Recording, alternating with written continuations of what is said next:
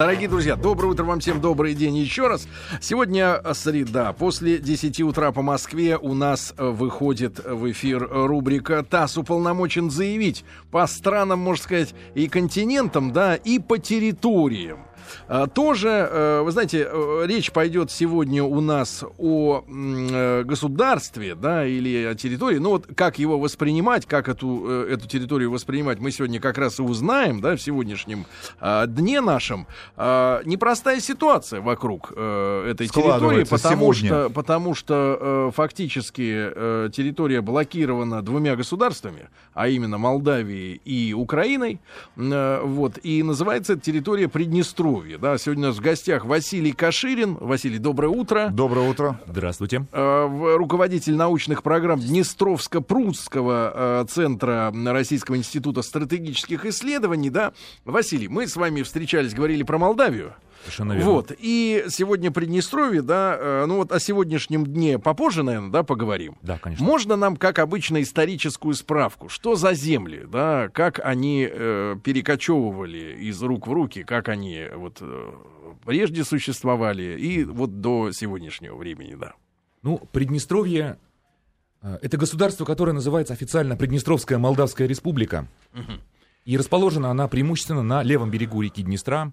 Это длинная, узкая, вытянутая полоса земли длиной примерно 400 километров, э, в ширину совсем узкая. Ну, сколько в ширину? В самом узком месте? В самом узком это может быть пара километров. Ага. То есть там она, она кое-где совсем сужается, кое-где немножко расширяется. Но вообще это именно узкая полоса земли.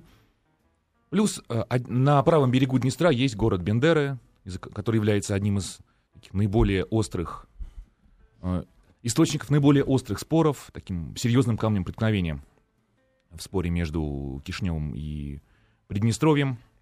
Вообще исторически это земли Новороссии, то есть того огромного степного пространства, которое было присоединено и освоено Россией в процессе, ну, в результате войн с Крымским ханством, с Османской империей. И в конце XVIII века, а именно после Второй Екатерининской войны с Турцией, по Ясскому мирному договору 1792 года, этот самый левый берег Днестра вошел в состав Российской империи. В Российской империи это, были, это была территория двух губерний. Она часть, частью принадлежала к Херсонской губернии, частью к Подольской. И к Бессарабской губернии, то есть правобережной Молдавии, никакого отношения не имела. Ну, потом были очень интересные события, когда, как мы говорили, была оккупирована румынами Бессарабия. Это после Первой мировой, да? После Первой мировой, после революции и гражданской войны в России. Соответственно, Россия отнюдь не признавала оккупации Бессарабии. И, Они и... ведь до Одессы доходили, да, по-моему? Румыны, румыны ну, в, в саму Одессу румыны тогда не вступали, они пытались действовать и на левом Зато берегу во Второй мировой войне побывали. Не то слово, не то слово. Там были страшные зверства, был Холокост настоящий. Но это немножко другая страница. Так вот, но большевики, они отнюдь не отказывались от идеи революционизирования и Бессарабии, и всей Румынии, и всех Балкан – и им вот в таких политических, пропагандистских целях очень, очень важно было создать отдельную автономную республику, в названии которой значился бы молдавский этнос.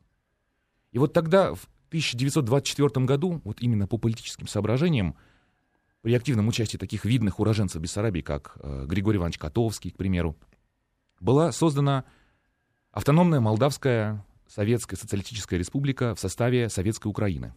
Угу. И существовала она с 24 В составе Украины. Тогда ну, в составе, ну, в составе СССР. Угу. А границы а, ее? Граница ее, граница ее проходила как раз по Днестру. Столицей ее сначала был город Балта, это сейчас Украина, а потом с 29 -го года столицей Приднестровской, в смысле, тогда называлась Молдавская автономная республика, был город Тирасполь. Угу.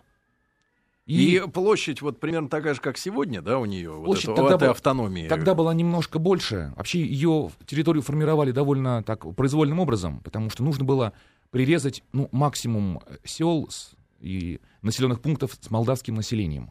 Угу. Оно там распространено очень так дисперсно. Оно Точечно. Точечно, да. И там очень большая этническая перемешанность наблюдается.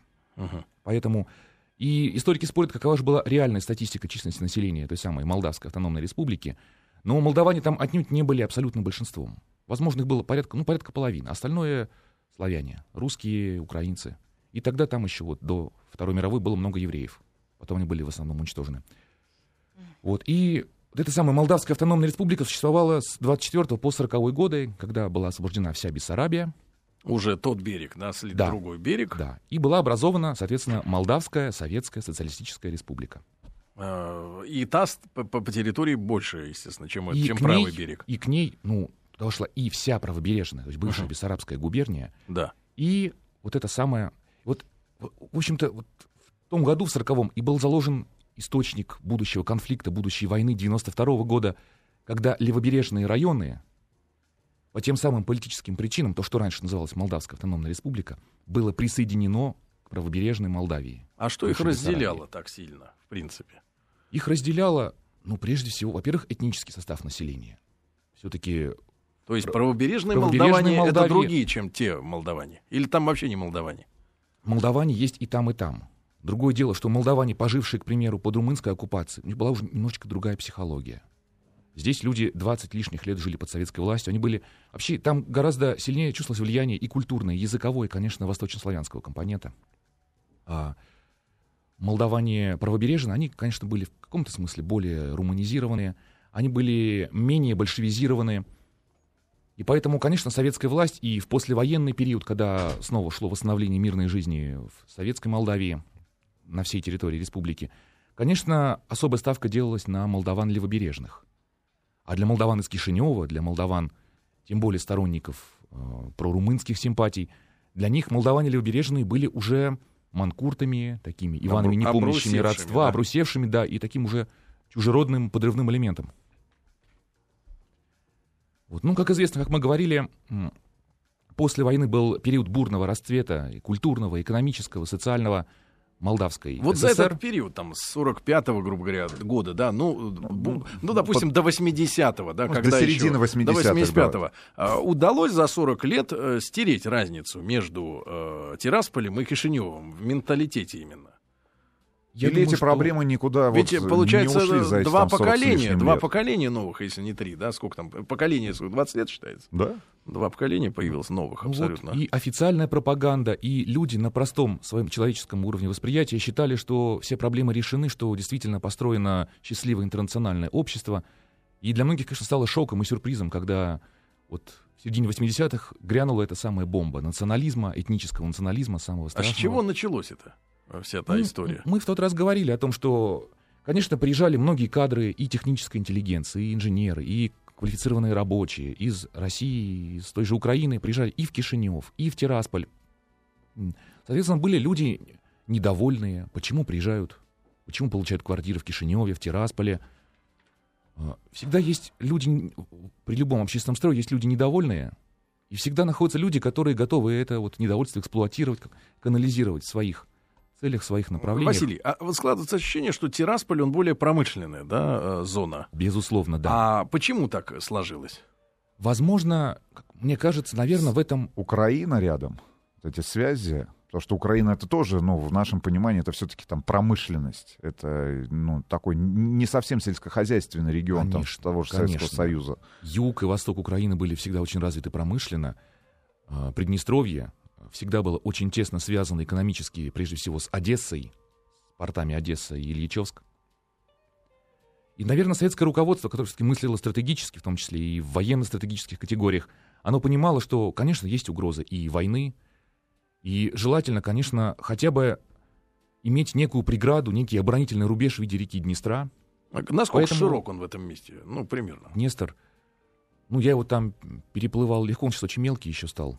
Это одна из проблем. Ну, в районе Тирасполя, так, на глаз, ну, метров, 200. метров 200-300. Мгм. А вы есть- переплывали? Да, он сейчас мелкий. Но вы человек крепкий. там, считается, там считается коварное течение, но, повторяю, летом там можно доплыть до середины и встать буквально там по Ага, шею. ага, хорошо. Стоять. А Вот. правда, что добрый путь это друмбум? Да, друмбум, совершенно верно, это по-молдавски. Говорил вам, они недавно Друмбум. издевались, ржали. Да-да-да, ну ладно, Оба. ладно. Все трое, верим. оба, все трое. Василий, Василий Каши у нас сегодня в гостях, руководитель Я научных... еще не прощаюсь. Нет, нет, нет, программ Днестровско-Прудского э, центра Российского института стратегических исследований. И вот э, в середине, да, 80-х э, начало трясти. Вообще сегодня, спустя, получается, ну вот почти уже 30 лет, да, э, с тех пор прошло. Может быть, э, какие-то герои, наконец, сошли с исторической сцены, которые, ну, могли препятствовать возникновению э, правды, да, появлению. Э, В принципе, с, ч- ч- с чего началось-то? Откуда были вот эти толчки национализма? Э, Это было как-то как бы анонимный такой подъем или управляемый? Ну, Я уже рассказывал в прошлый раз, что главным источником, главным таким штабом, мозговым трестом будущего этого всплеска национализма, конечно, послужили различные организации гуманитарной интеллигенции Советской Молдавии, прежде всего, Союз писателей Молдавии.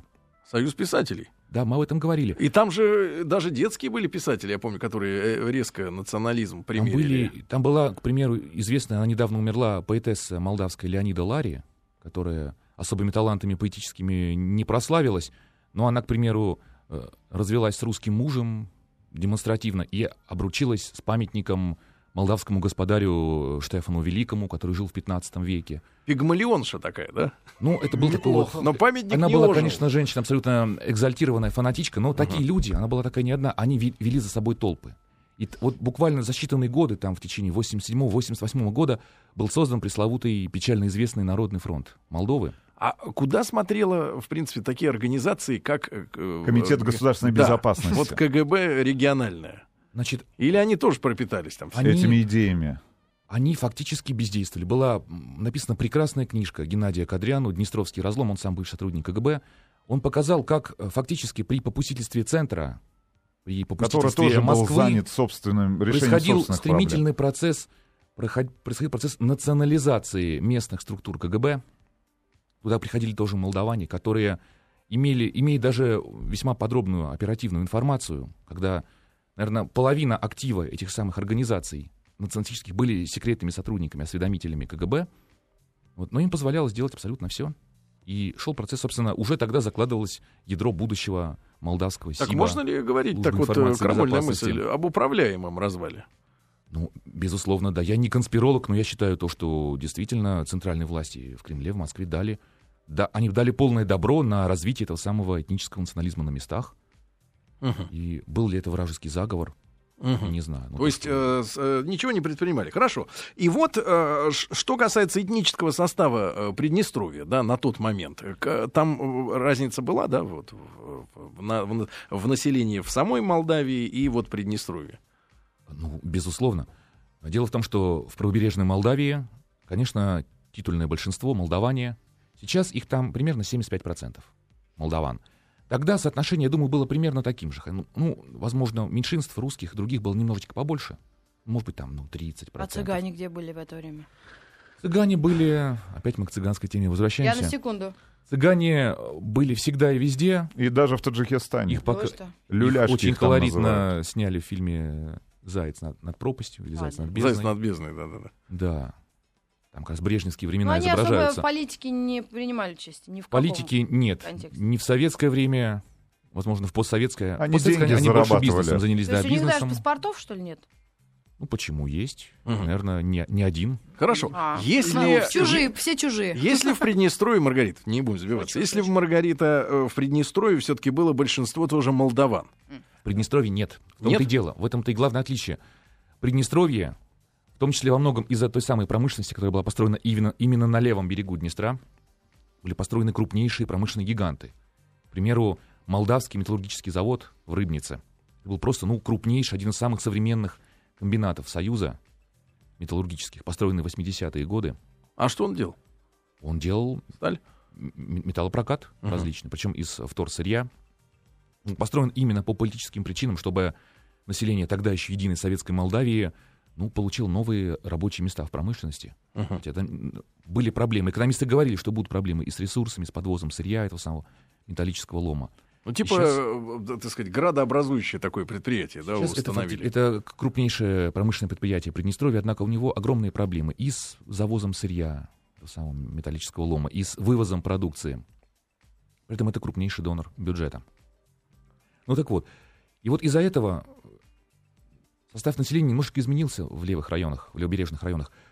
И уже тогда примерно была модель, которая и сейчас. Это уникальная трехчастная модель, при которой фактически ровно по третям. 31, 32 процента, 30 — это русские, молдаване и украинцы. Мгм. Вот эта самая модель, она, в общем-то, и определила уникальность Приднестровья как особой, ну, можно сказать, цивилизации или такого последнего осколка его справедливо называют последним осколком Советского Союза плане интернационализма. Да. А, Василий, а какие были притязания у националистов в Кишиневе? Вот э, цель, э, значит, э, требования у них какие были? Что они Требование хотели? одно, единая Молдавия, наверное, да, Разумеется, Молдова. единая. Ну, были Нет, ультра- единая были- Румыния, наверное. Были, да, были румыно-унионисты.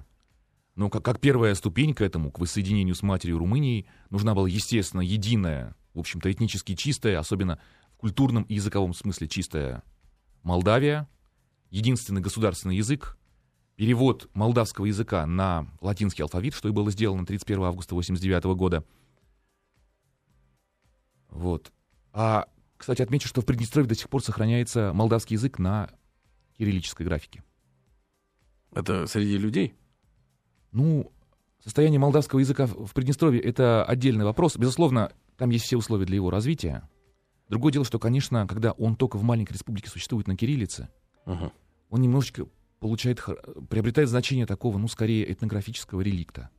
Как я музей, да? сказал. Да, А- потому что хоть они и учатся писать и читать на кириллическом молдавском, в реальном большом мире у них, ну, не так много применения, потому что, ну, ну там живет, ну, допустим, там 150 тысяч молдаван. И Часть, такие часть- же- часть из них, а в Румынии 22 миллиона, в Молдове 3,5 миллиона. Конечно, молдавский на кириллице — это очень интересно с культурной, с языковой точки зрения, но практически это, наверное, не слишком применимо. 150 тысяч молдаван сейчас, да, там Примерно. столько же примерно русских, Общее столько же население, примерно... общая численность населения 500 тысяч сейчас. Ну, вот по третям, да, все В делится. советское время было порядка 750 и больше. То есть, конечно, произошла довольно серьезная депопуляция. Мгм. Там и сейчас, э, в общем-то, отрицательная демографическая статистика. Так, что же происходило в практической сфере? То есть одно дело там э, митинги какие-то, да, э, политические собрания и так далее. Э, Поменяли они алфавит, да, себе Да. на, латы- на латиницу. Что дальше стало Они начали переименовывать города, поднимать румынский триколор. А молдавское, молдавский флаг — это фактически тот же самый румынский триколор. И, естественно, как ответное движение протеста в Приднестровье началось формирование своих структур, началось формирование, как противовес Народному фронту Молдовы, стало формироваться интердвижение унитати единства, где люди выступали абсолютно всех национальностей, выступали именно за интернациональную дружбу, против этнического национализма, началось формирование своих структур общественных, потом управленческих. Это все конец 80-х. Ну, создание Приднестровской республики было официально провозглашено вторым съездом депутатов всех уровней 2 сентября 90 года. Это Советский Союз. Это еще Советский Союз, но уже А что вот, э, что делали в- в Москве-то, я не понимаю? Они собой в занимались. Москве Чем они Не, ну занимались? борьба элит, мы много об этом говорили. Не, это по- И- я хочу понять, чем они, э, как, они В Москве вообще пыт- закрыли глаза на это все? Ну как, к примеру, той же самой осенью 90-го года были попытки молдавских националистов устроить погромы и резню в Гагаузии на юге Молдовы. Тогда вмешались внутренние войска СССР, вмешалась Болградская дивизия ВДВ, и удалось кровопролитие предотвратить. Это против кого они выступали? Против гагаузов. А это кто? Молдавские. Это мало, мы говорили в тот раз. Ну, это этнос. малый, малый М- тюркский этнос, православный на юге Молдовы. Мгм. Они тоже проголосовали на референдуме за присоединение к таможенному союзу, за восточный вектор развития. Мгм. То есть, э, скажем так, силовые структуры, ну, пытались, пытались поддерживать какой-то м, мир и стабильность в регионе, однако, когда политическое руководство Бездействует, да. проявляло преступное бездействие, конечно, делать было нечего. Мгм. И э, когда мы можем считать, э, какой день датой начала каких-то практических э, конфронтаций между Приднестровьем и Молдавией? И события, может быть, конкретные, Значит, которые... а, первая кровь, первая кровь пролилась как раз в ноябре 90-го года на Дубасарском мосту. Дубасары это город, Дубасары тоже. это, Да. это город, это город в самом центре Приднестровья. Как бы вот Дубасарский район делит Приднестровье на, на две части, поэтому пункт имеет стратегическое значение. Там пыталась молдавская э, полиция прорваться. Именно полиция она называлась. Она уже переименовалась в полицию, да. Но это была та же самая милиция или параллельная По структура? всему, нет, это уже очень далеко зашел процесс самоопределения, формирования своих структур. То есть это было МВД Республики Молдова. Мгм. Вот, и был, была акция протеста, был митинг, и просто по невооруженным манифестантам был открыт огонь из автоматов, и погибло три человека. Но война, настоящие боевые действия начались в конце, в декабре 91 года, а официальная дата начала именно войны на Днестре — это начало марта начала марта 92-й. 92 года. И продолжалась она, вот если считать с марта 92 она продолжалась, ну, фактически 5 месяцев. Вся весна 92 года, потом июнь, 19 июня, самый страшный день, день Бендерской трагедии, когда в условиях, казалось бы, перемирия, вооруженные силы и полиция, и армия Молдовы ворвались в город Бендеры. На танках.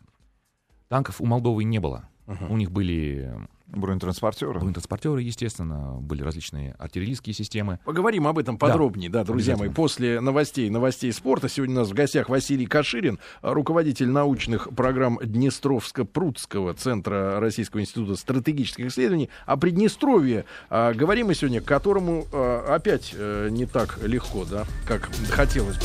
Говорим о Приднестровье. Такая вот непризнанная, да, Василий, непризнанная, э, ну, собственно Ну, говоря, Официально, де юре, с точки зрения международного права, да, это государство непризнанное. Хотя, как сказать, э, к примеру, Россия признала Южную Осетию и Абхазию, а они признают Приднестровье. То есть можно говорить об ограниченной признанности Приднестровья. Хорошо. А, Василий Каширин у нас сегодня в гостях, руководитель научных программ Днестровско-Прудского центра Российского института стратегических исследований. О Приднестровье мы говорим. И вот 92 год, март, а, вот получается сколько? 22 Два- года, 22 22 года. года тому назад, да, эти события начались. А, а, Большая ли армия была у Мол- Молдавии? Ну, армии в полном смысле слова не было тогда ни у Республики Молдова, ни у Приднестровской Молдавской Такие Республики. полицейские силы. Они и там, и там, значит, в Приднестровье была и остается милиция. В Молдове уже тогда была полиция. Наиболее, одной из наиболее боеспособных э, частей молдавских вооруженных сил была бригада полиции особого назначения Фулджер, то есть молния. Они особенно, они прославились и как умелые вояки, и как довольно жестокие комбатанты, скажем так. Потом и там, и там были, конечно, различные волонтерские, добровольческие формирования. Мгм. У Приднестровья это были и казаки, э, Черноморское казачье войско. Ехали казаки и добровольцы со всей России. Тогда был вообще подъем казачьего, казачьего движения. Ну, а у молдаван были отряды волонтеров, которые, конечно, в основном были вот, ну, крестьяне из окрестных сел. Численность вот вооруженных людей с обеих сторон, можно о ней говорить? Численность, Или трудно ам, цифры эти называть? Цифры называть сложно, тем более, что была еще третья сила, такая как э, 14-я гвардейская общевойсковая армия, которая до поры до времени держала нейтралитет, хотя ее расположение подвергалось обстрелу, но и в конце концов она была вынуждена вмешаться. Генерал Лебедь. Как да, раз. совершенно верно. И Когда вот историю с этими оружейными да, э, складами, которые крупнейшими являлись, ну, я, я уж не знаю, в каком состоянии сегодня находятся, но вот крупнейшими в Европе уж однозначно там вот э, на 91-92 год. Ну, безусловно. Это были... э, Речь идет о складах вооружений и боеприпасов на станции Колбасная, под Рыбницей, на севере Приднестровья. Когда-то это были склады всех войск всего юго-западного стратегического направления. То есть и Ну, ракеты, там и 14-я армия, снаряды, да. да. Там была 14-я армия, там, была, там были и большие запасы военной техники, но сейчас они уже в основном или вывезены, или уни- уничтожены. Сейчас там остается до сих пор порядка 20 тысяч тонн боеприпасов, которые хранятся, ну, довольно безопасно, но если, не дай бог, что-то произойдет, А тогда Ну. молдавские силы пытались прорваться, да, к этим э, Нет, там складам? под Рыбницей, это на севере Приднестровья, а главные бои шли вот на Дубасарском направлении. на юге. Дубасар — это центр республики. Центр. И Бендера. Бендера — это юг, и это правый берег Днестра. И вот самый страшный день войны — это, конечно, 19 июня 92 года, день Бендерской трагедии. Когда в центре города, густонаселенного тогда, вот начались ожесточенные бои, туда были введены и части молдавской армии, помимо полиции. И на какое-то на короткое время, там, на, буквально на сутки, город был захвачен фактически Молдовой, потом был отбит защитниками Приднестровья, и погибли сотни, десятки сотни мирных жителей. И именно тогда, вот после а, ожесточенной фазы боев в Бендерах, и Бендеры это на Бендеры это, это на правом это на берегу. правом, это такой своеобразный плацдарм. Кусочек. Это, это, да, и, поэтому из-за него особо То ожесточенно есть хотели шли. скинуть туда за реку всех. Конечно. Но хотели, к- как задача минимум, да, хотели полностью завладеть Бендерами и, а желательно, и некий, получить себе плацдарм на левом Приднестровском берегу реки Днестр. Вот этот самый мост, знаменитый мост, он сейчас официально называется миротворческим. Тогда по нему шли танки, которые приднестровцы сумели с огромным трудом получить со складов 14-й армии. Там их молдавские пушки расстреливали прямой наводкой на этом самом мосту. Но в итоге они сумели прорваться. и Бендеры были освобождены. И сейчас это неотъемлемая часть Приднестровья. Ну и именно тогда, в конце июня, произошла смена командования 14-й армии. Был назначен новым командующим генерал Александр Иванович Лебедь. И он, конечно, хотя фигура неоднозначная далеко, он подписал и Хасавюртовский мир впоследствии, но в Приднестровье его фигура чтится. Он там герой, всеми почитаемый. И именно он положил конец войне, фактически он отдал приказ артиллерии, всем артиллерийским силам 14-й армии просто утюжить позиции молдавской артиллерии на правом берегу, места концентрации молдавских войск. И это подействовало очень, такое очень сильное успокоительное, успокоительное отрезвляющее средство. И фактически в начале, ну, первая декада июля, это период окончания, ну, активной фазы боевых действий. Потом шел, конечно, период разведения сторон. И 21... Ну, то есть это, это было вот, откры... вот, если возвращаясь к истории, это было открытое столкновение вооруженных сил Российской Федерации, правильно? Ну, там, с военизированными полицейскими формированиями уже тогда независимой Молдовы. Ну, это позиция, это позиция, прежде всего, официального Кишинева, который говорит, что Приднестровье вообще не было стороной конфликта. Мы воевали, наша маленькая гордая республика воевала с Российской империей. Россия, естественно, официально не была стороной конфликта, но она на финальной стадии выступила, ну, как... Э, ну, миро, и миротворцем, это было, понятно. был некий элемент принуждения к миру, миру безусловно. Да, да. Безусловно, это было. Вот, но соглашение, вот на что упирает э, молдавская сторона, соглашение 21 июля 1992 года было подписано именно между президентами э, России Ельциным и президентом Молдавии Снегуром. В присутствии президента Приднестровья Смирнова, но он сам подписи как страна не поставила. Вот Молдавия к этому апеллирует. Мы воевали с Россией, и Россия до сих пор нас оккупирует, потому что российские войска до сих пор остаются. Ну, на... наша база. Это а называется какое... оперативная, оперативная группировка. Какое вот тогда УГРВ. отношение было к 14-й армии со стороны Европы, Евросоюза? Ну да? и вообще к этому конфликту, как он освещался, я не знаю. Какие санкции? Кому запретили въезд в ЕС? В 92-м. Ну, это было и в 92-м, и впоследствии. Понятно, на чьей стороне были симпатии Запада и Европы.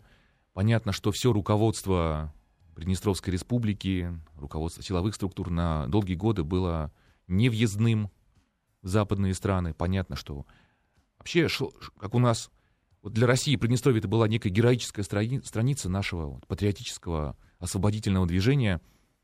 Туда ехали все патриоты.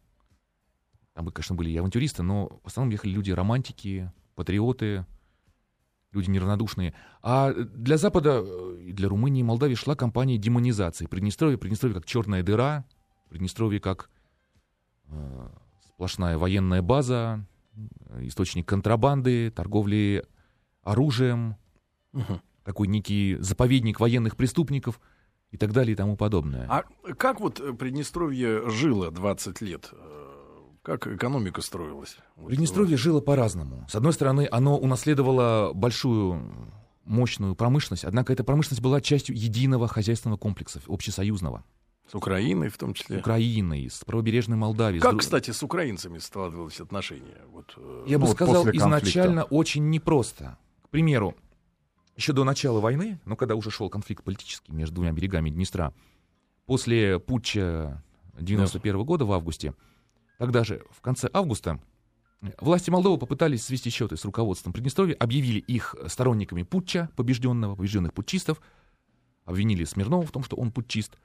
И при прямом попустительстве властей Украины тогдашней, прямо в Киеве, первый президент Приднестровья Игорь Николаевич Смирнов был арестован спецгруппой захвата МВД Молдавии, вывезен в Кишинев, посажен в тюрьму, только массовое движение протеста, массовые стачки, забастовки и женских комитетов, и трудовых коллективов вынудили Кишинев освободить Смирнова, о чем они, возможно, потом жалели, потому что он и в войне победил, и 20 лет с большим или меньшим успехом управлял Приднестровьем. В общем-то, это историческая личность. Это сегодня, вот, Василий, э, мы э, побывали не так давно с Рустамом в Грузии, видели, да, э, как бы ситуацию. Это застывшее советское время, вот, или есть какое-то за эти 20 лет развитие, Конечно. что на улицах можно видеть, Конечно. да? Или ты попадаешь, и у тебя такая ностальгия начинает, да, вот тебя Конечно, пробирать. там есть ностальгия, но если все 90-е годы, я сам там в 90-е годы еще не бывал, но по всем рассказам многочисленным, это, это конечно, был вот, осколок уклада советской жизни. во всем. И в виде зданий, и в общественных отношениях, в психологии людей. Там не, было, там не было шоковой терапии, как в России, да, с Значит, ценами. с- Капитализм туда, конечно, нет, жизнь там была очень тяжелая в плане цен, зарплат. Это там, в общем-то, Люди сохранились, выживали. там сохранились социалистические зарплаты и вполне такие капиталистические цены. Потом, конечно, в нулевые годы там все-таки произошла приватизация массовая. Туда пришел капитализм, туда пришли и там, образо- образовалась тамошняя финансово-промышленная группа очень крупная. Короче, там теперь капитализм, там довольно низкий уровень жизни. Вообще, с точки зрения экономики, там тяжело. Из-за блокады, из-за непризнанности. Очень многие вынуждены ехать тоже на сезонные заработки в Россию, в Москву прежде всего. То есть для них не стоит вообще вопрос выбора, куда ехать, на Запад или...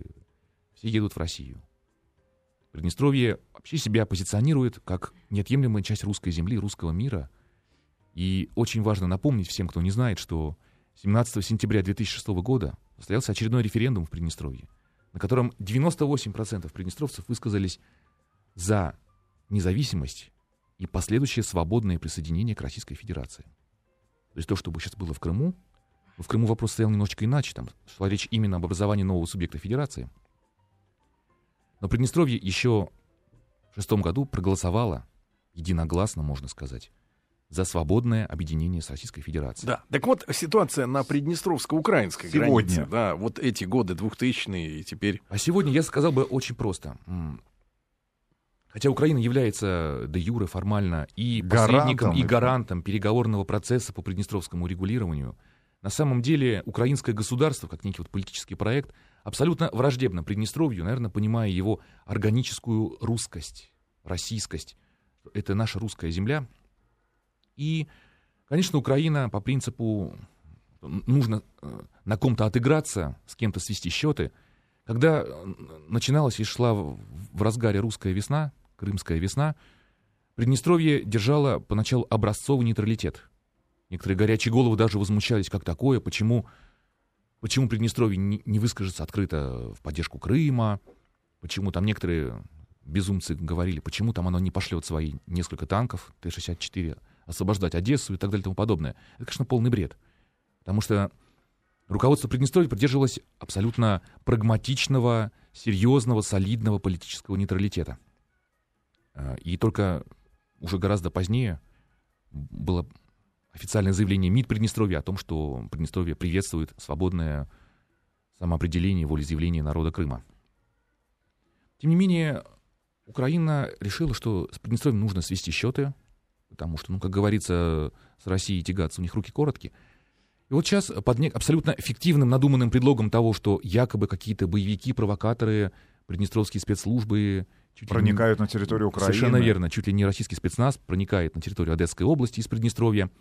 Была введена тотальная блокада. То есть граница была закрыта для всех приднестровцев, в том числе с паспортами России. Для всех лиц мужского пола от 18 до 65 лет. А таких в Приднестровье десятки-десятки тысяч. Соответственно, это и очень...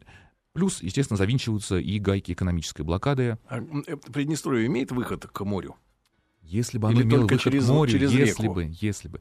Значит, оно и Днестром пользоваться сейчас не может. А так оно, он- оно в плане своей внешней экономической деятельности полностью зависит от украинских портов Одессы и Ильичевска. И в этом главная такая географическая, геополитическая трагедия Приднестровья, потому что, конечно, они зависят. Они зависят, конечно, и от российского газа, но без портов Одессы и Ильичевска они не могут нормально торговать с внешним миром, не экспортировать, не импортировать. И вот Украина этим пользуется и, скажем так, руки пытается выкручивать Приднестровье, однако, я думаю, они не с теми связались, потому что республика 24 года уже существует, борется и ни перед кем еще голову не склонила. Чтобы просто представлять уровень жизни, насколько вот действительно э, тяжело, Отличается- тяжело людям. отличается Да. там, ну, от, от среднего по России. Ну, я так понимаю, ВВП на душу населения примерно 2000 долларов в год. Средняя зарплата в долларах США 200-250 долларов Месяц. в месяц.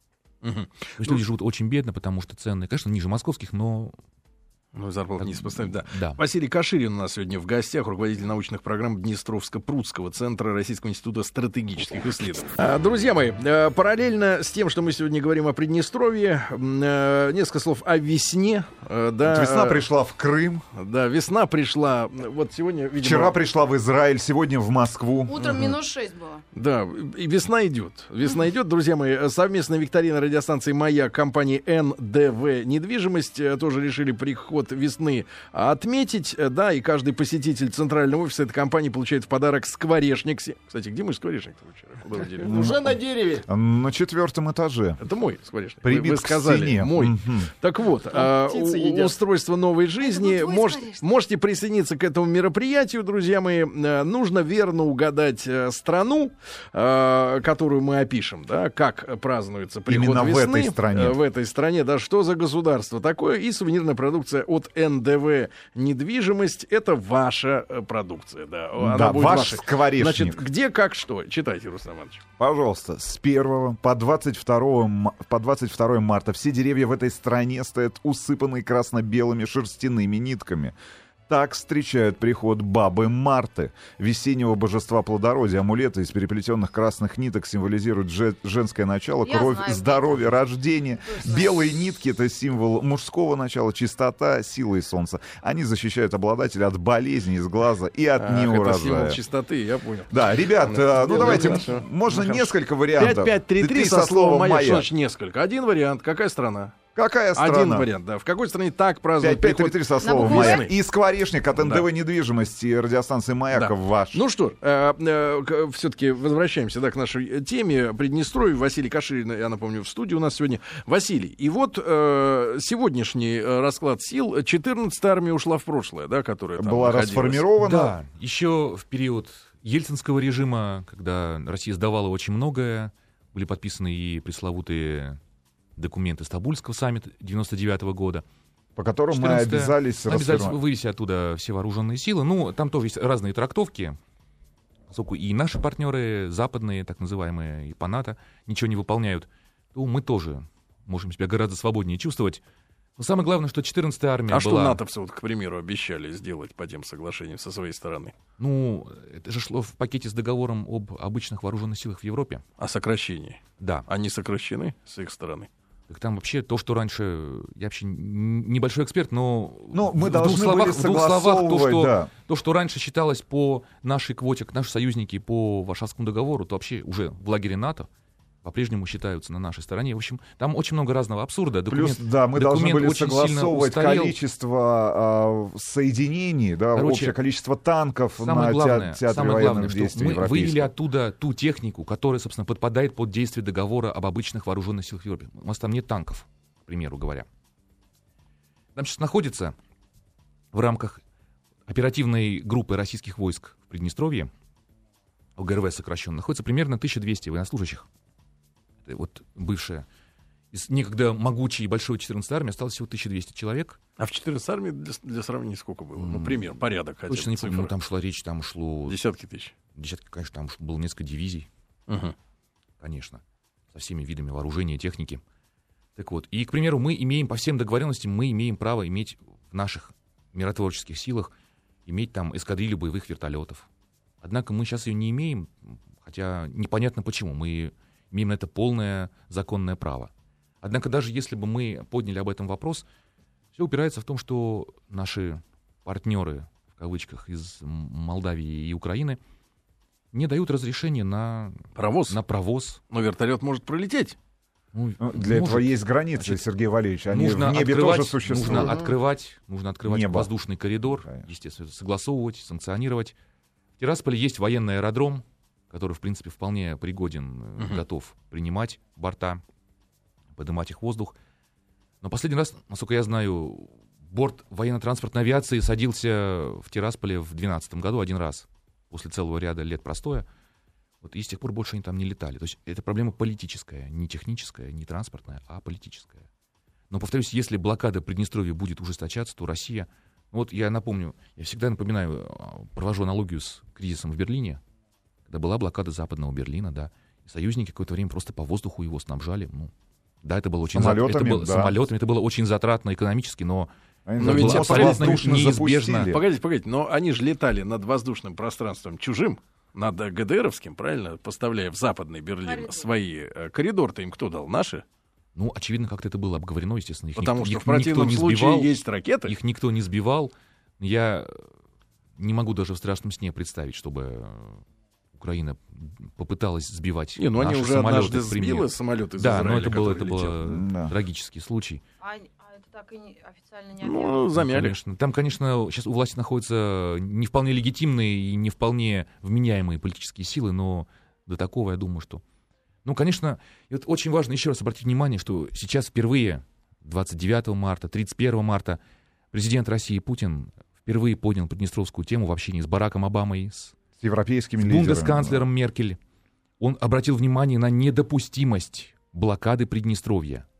Впервые на таком уровне и вне всяких прежних форматов Россия выступила как гарант, защитник и покровитель прав и свобод жителей Приднестровья. Это очень важно. Это не означает, что Россия готова вести какие-то закулисные сделки с Западом по Приднестровью. Некоторые конспирологи говорят, что вот сейчас э, будет предложена сделка, дескать, вы признаете вхождение Крыма, а мы в ответ вам сдаем Приднестровье. Ничего подобного быть не может и не будет.